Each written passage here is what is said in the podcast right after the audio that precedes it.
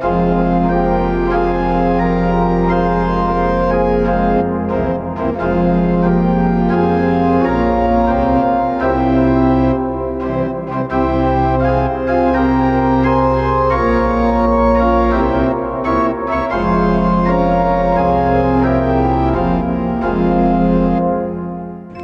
queridos amigos, nuestro grandioso, misericordioso y bondadoso Dios siempre nos ha estado cuidando, ayudando de manera especial a cada uno de nosotros.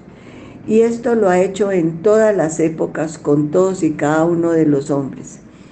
Y sabemos por la historia que siempre también poco a poco nos hemos ido olvidando de Él y de todo cuanto nos ha dado trayendo a la humanidad gravísimos problemas, pero por el infinito amor que siempre ha tenido por todos nosotros y con el fin de ayudarnos en cualquier dificultad o problema en que nos encontremos, su deseo es que permanezcamos junto a Él, que nos comuniquemos, que le contemos nuestras alegrías y nuestras penas, nuestros proyectos e ilusiones, pues siempre desea salvarnos de cualquier dificultad en que nos encontremos.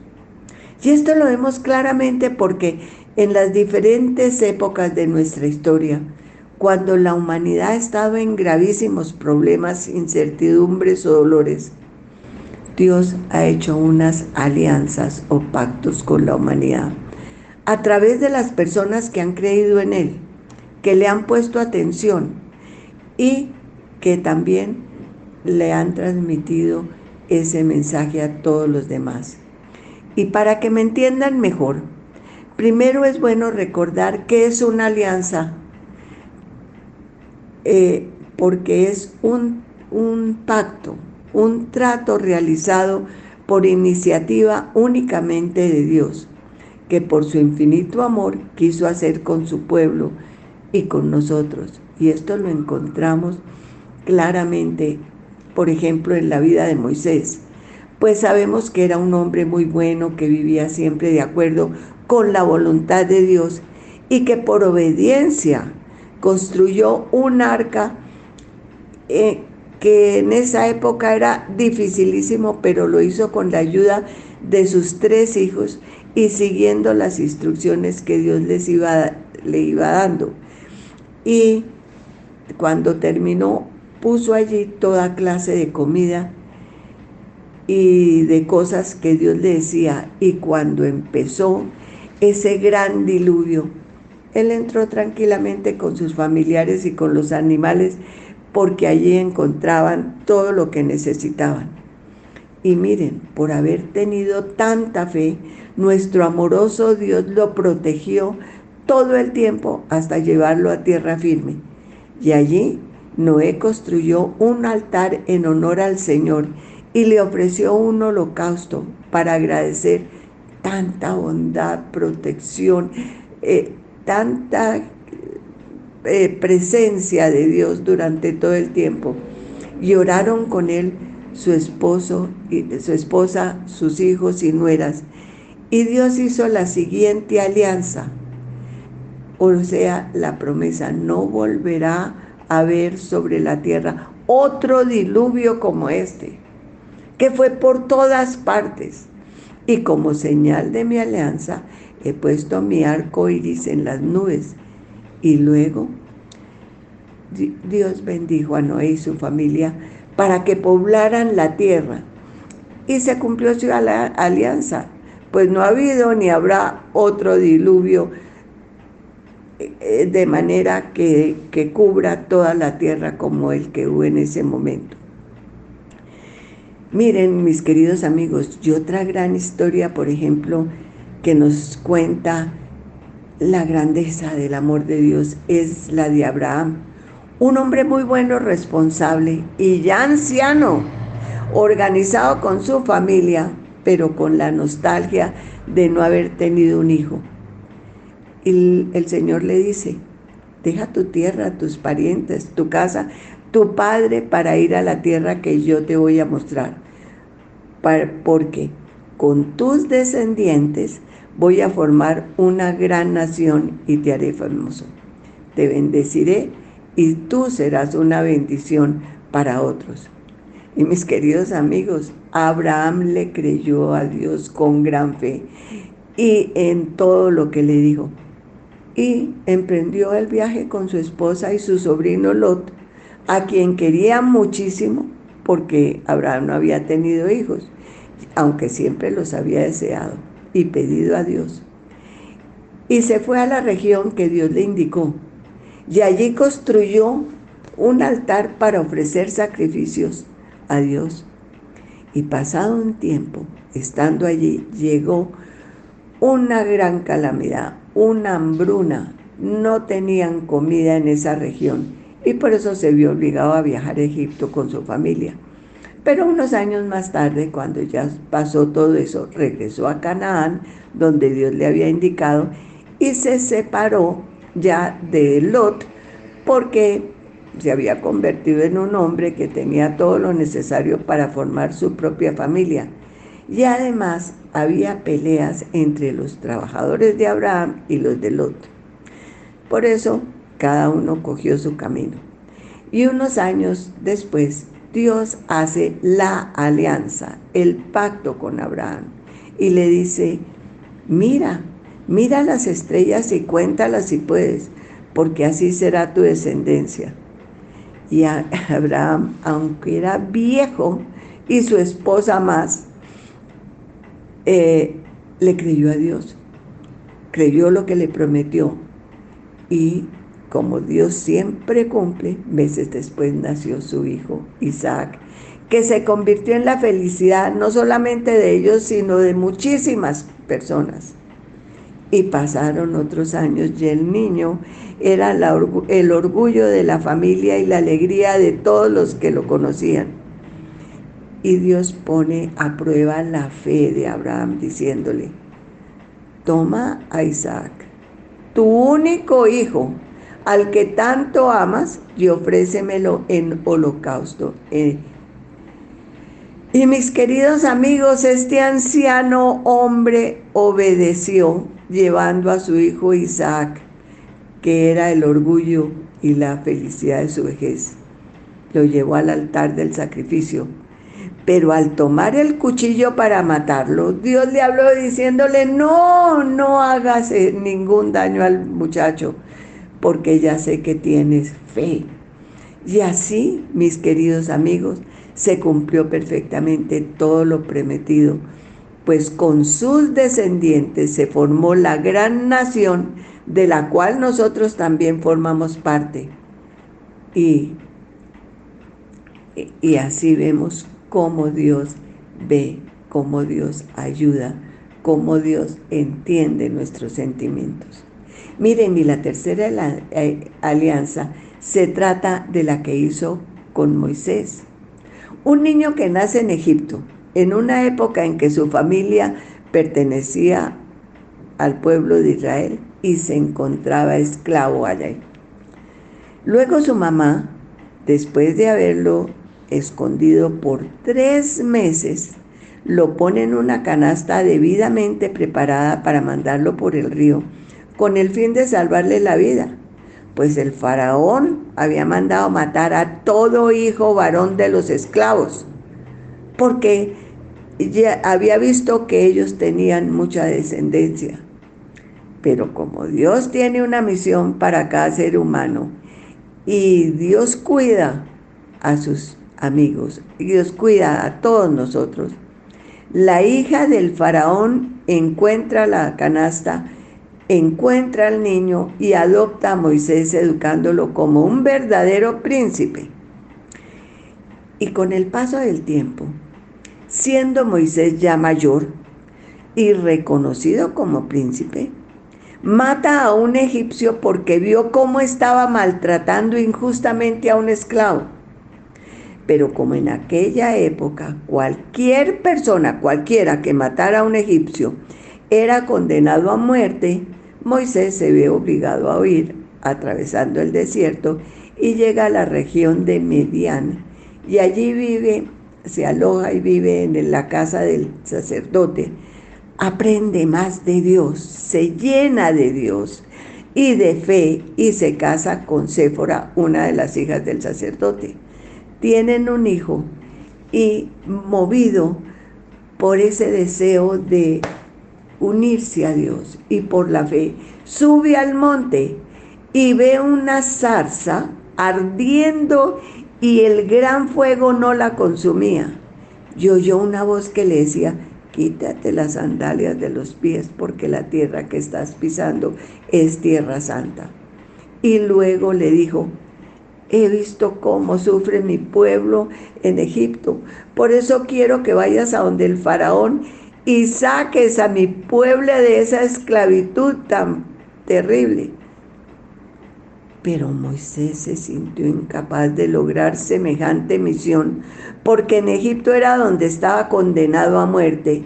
No tenía armas para luchar ni ejército, ni, y además era tartamudo. Pero Dios le contesté, le contestó, yo estaré contigo y mostraré mi poder. Y así Moisés se llenó de fe y decidió ir nuevamente a hablar con el faraón en la compañía de su hermano Aarón. Y como Dios siempre cumple absolutamente todo lo que promete, realizó grandísimos y extraordinarios milagros conocidos como las diez plagas, hasta que finalmente el faraón mandó que salieran de ahí y ellos felices salieron cantando a la tierra prometida. Pero tenían que atravesar el Mar Rojo y eso era prácticamente imposible con niños, mujeres embarazadas, ancianos, enfermos y muchísimas personas. Pero como para Dios no hay imposibles, mandó muchos vientos fuertísimos que abrieron un camino por donde debía pasar su pueblo. Y después, al llegar al otro lado, estos hombres dieron gracias a Dios, pero se encontraron con el gran desierto que debían atravesar. Y allí Dios les solucionó todas las dificultades de hambre, de sed, de cansancio. Y cuando finalmente llegaron al monte Sinaí, hace la tercera alianza, dándole a Moisés las normas conocidas como los diez mandamientos, para que todos los hombres de todas las épocas de nuestra humanidad podamos vivir felices y en paz, cumpliéndolas, en armonía, y un día ir a gozar a su reino celestial. También le dio instrucciones para construir una tienda, o sea, un lugar donde los hombres pudieran tener un encuentro personal con Dios y le dijo que debía tener una mesa y un candelario de oro. Eh, también le mandó hacer el arca de la alianza con unos ángeles en la tapa. Y cuando terminó la construcción y todo lo que Dios le pidió, una nube eh, envolvió la tienda del encuentro y la gloria del Señor llenó el santuario. Un poco después, Moisés, antes de morir, alcanza a ver de lejos la tierra prometida. Por eso habla con todo el pueblo de Israel sobre la importancia y la grandeza de la ley y sobre todo recordándoles que la tierra en que en la tierra prometida no deben olvidarse de lo que han aprendido de nuestro grandioso, misericordioso, amoroso, tierno, fiel compañero, Dios. Por eso les dice, deben confiar en el Señor y obedecer a su nuevo líder que les dejo, que es Josué. Y así este pueblo lo hizo por un tiempo y vieron claramente la protección del amor de Dios pero nuevamente poco a poco fueron apartándose de sus mandatos y cometieron muchos pecados. Pero nuestro grandioso Dios no les no les negó la ayuda ni su misericordia.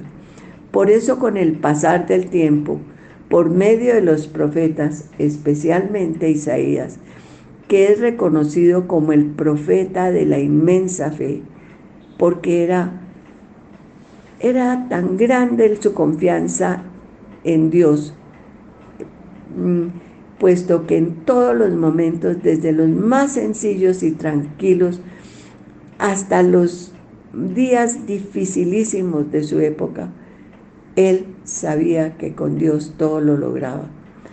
Y así, en los diferentes ataques que sufrió este gran pueblo por otras eh, reyes y, y naciones, Isaías confiaba plenamente en Dios, seguro que era Dios el único que podía traer la salvación a Israel. Y no confiaba en las alianzas que hacían los líderes con los hombres de otras naciones extranjeras. Y como Dios no defrauda nunca a quien confía en Él, no solo los ayudó siempre, sino que a través de Isaías anunció la venida de Dios a la tierra, tomando nuestra naturaleza humana, o sea, anunció la llegada del Mesías, el único que podía enseñar perfectamente todo lo necesario para ir al reino de los cielos, describiendo describiendo claramente el lugar donde nacería, cómo viviría y revelando que padecería como un cordero cuando es llevado al matadero para convertirse en la única, verdadera y perfecta salvación para todo el género humano. Porque al ofrecer su vida por nuestros pecados, nos abriría la posibilidad de ir a su reino celestial y mis queridos amigos, sabemos que así sucedió. El pueblo de Israel esperó con gran fe esta gran alianza, preparándose con oraciones, sacrificios, hasta que finalmente llegó ese gran momento en que nuestro grandioso, poderoso, sabio, bueno, fiel, cumplidor de todas las promesas, nuestro Dios, se despojó de todas sus infinitas e indescriptibles cualidades divinas para convertirse en un perfecto ser humano, en el que se cumplió todo lo anunciado, pues nació en Belén en invierno, en un establo para enseñarnos a todos y especialmente a los más pobres y necesitados que la mano de Dios todo se puede superar. Luego con su ejemplo nos enseñó la forma como debemos obedecer y ayudar a los demás mientras nos encontramos, mientras nos encontremos en la casa paterna. Después, mis queridos amigos, mi adorado Jesús se dedicó a enseñarnos con palabras y con hechos lo que debemos hacer y lo que debemos evitar para permanecer cerca de Dios. Pues recordemos que como tenía que viajar de un lugar a otro, sin contar con un medio de transporte de esa época, como un camello o un burro, pues era lo que ellos, la gente pudiente usaba. Pues nuestro adorado Jesús en sus viajes fueron a pie para enseñarnos que cuando tengamos que caminar a cualquier lugar y estemos cansados, recordemos que Dios siempre tiene la forma de dar fuerzas necesarias para llegar a donde tenemos que ir y mis queridos amigos. En esa época no existían los restaurantes que ahora se encuentran en todas las carreteras.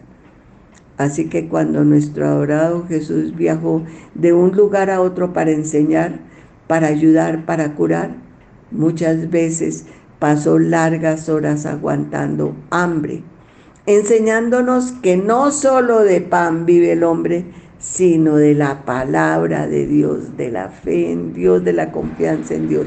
Por eso nos enseñó con palabras sabias, claras, la forma de vivir felices y hacer felices a los que nos rodean. Y la fórmula es entendiendo, cultivando, demostrando amor a Dios y a los que tenemos siempre, demostrando, como Él siempre lo hizo consolando a los que estaban tristes, curando a los enfermos del cuerpo y del alma, defendiendo y compartiendo con los niños y para que entendiéramos fácilmente sus enseñanzas. Nosotros en esta época preparó a sus discípulos para que ellos transmitieran a todas las personas del mundo lo que habían visto, lo que habían oído, lo que sentían por ese maravilloso ser y para que se formara una cadena de, estas verdades, enseñándole los unos a los otros a través del tiempo, para que todos de esta manera podamos obtener la verdadera salvación. Y por eso se formó la iglesia, bajo la autoridad de Pedro, para que ellos cuidadosamente en la iglesia conserven y transmitan a todos los hombres lo que vieron, lo que oyeron decir y hacer a nuestro adorado Jesús.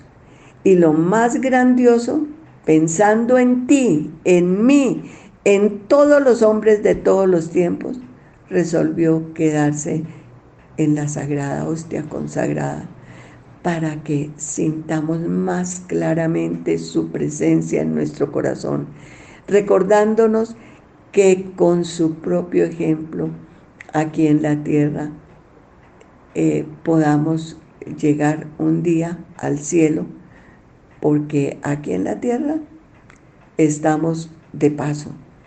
Pasa muy rápidamente el tiempo, pero Él vino a decirnos que seremos eternamente felices y mostrarnos el camino para llegar allí. Que Dios los bendiga, mis queridos amigos. Que Dios me bendiga.